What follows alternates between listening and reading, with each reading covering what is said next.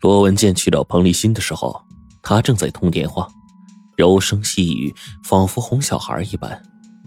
快了，再过一个星期啊，就处理好了。你叫你父亲呢，再等等。嗯，好，乖，拜拜。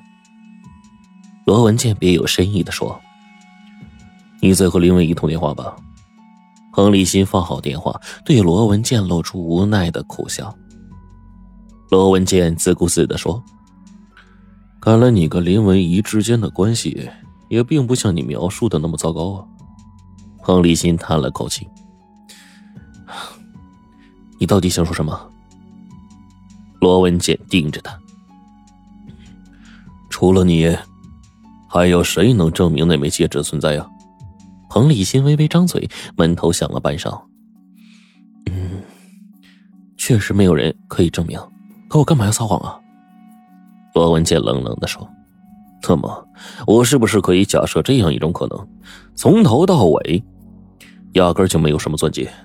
你虚构出来一个价值不菲的失踪宝物，只是为了转移大家的注意力？转移注意力？那我真实目的是什么？自从你说出钻戒的事情，警方的思路就局限在‘谋财害命’这四个字上。可是呢？”那个，如果钻戒不存在的话，思路完全不同了。其他人再也没有任何动机去杀害张小曼，但是张小曼是身家数百万的彭大少爷的法定妻子，对不对呀？彭立新腾的就站起来，眼睛里满是怒气，呼吸都不由得急促起来。你怀疑是我杀了小曼？怎么可能？我那样的爱她。罗文健淡淡的说：“嗯。”你的口气啊，跟老黄一模一样。彭立新的胸膛剧烈起伏，盯着罗文健半晌说：“你有理由这样怀疑我，可你忘了，我回来之前，小曼就已经去世了。”罗文健说：“这不是理由，你完全可以买凶杀人呢，请跟我去警察局接受调查。”前一天晚上下过雨，路面湿漉漉的。清晨的洪圣都小区门口，一个头发松松、挽着髻子的女人提着豆浆油条向花店走去。卖花草的小女孩扭过头，露出灿烂的微笑。郭姐，来看看这些新进的兰花。我记得呀，你说想要一盆。郭霞情不自禁的蹲下去细细打量着。我看看，啊，不错呢。女孩热切的介绍着花的品种，并且许诺可以打八折。郭霞笑了笑，忽然回头看见了罗文健，于是点了点头，对女孩说：“嗯，好吧，我要这盆。”女孩欢喜的找出了小藤筐，把兰花装好，还说：“郭姐，上次那盆宫粉开的好吗？”郭霞低头给了钱，哦了一声：“哎，啊，没照料好，凉死了。”女孩有些意外，啊了一声。郭霞转头对罗文健歉意一笑：“呃，稍等一下啊，我去把花啊搬回来，我们就走。”罗文健约着郭霞去张小曼的墓地。张小曼的后事啊，基本是郭霞操办的。由于忙于案件，他一直没有顾得上去。墓园里，一排排墓碑密密排列着。走到张小曼的墓前，罗文健的心狠狠一抽。拿了一支烟点上，然后对着郭霞说：“昨天呢，老黄和彭立新呢都测过谎了。”郭霞仔细把一束粉红色的玫瑰在墓前摆好，默不作声，等待着罗文健继续说。罗文健狠狠吸了一口烟，那位彭大少爷自调查以来，一句话都不肯说。测谎自然是没结果。郭霞轻轻叹了口气，没说话。罗文健拧起了眉头说：“奇怪的是啊，老黄居然通过了测谎。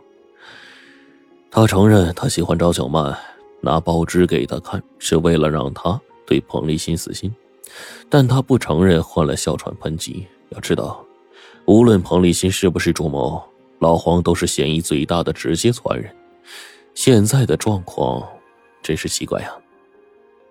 看着郭霞默默无言的背影，他忽然想起了什么，哦，对了，老黄怎么会有张小曼房间的钥匙？他是张小曼死之前还是死之后配的呀？郭霞想了想，呃，是之前，因为小曼的米面、煤气罐都是他帮忙办的，有时候小曼上班啊，他就自己开门进去。老黄其实蛮正派的，我和小曼都信得过他。罗文健心想，如果老黄一直都有张小曼房间的钥匙，那他就更有条件作案了。他决定再给老黄测一次谎。没过几天，第二次测谎结果出来了。罗文健走进办公室，头脑一片混乱。办公室里面闹闹吵吵的，一个衣着暴露的女孩大大咧咧的坐在徐宁的扶手椅上。是徐宁的女朋友来接她下班了。女孩看见男友的上司拿着一沓文件，立刻呀笑得像花一样。嘿，罗警官还不下班啊？罗文健冷不防的抬头，啊，快了，穿这么少不冷啊？女孩灿烂的笑道：“，不冷，身体好着呢。罗警官，我们家徐宁，你可多提拔啊。行，他要破这案子呀，给他记个。嗯，说话算数啊。什么案子？来，我帮你分析分析，我看看。他睁大了眼睛，指着电脑里显示出来的照片。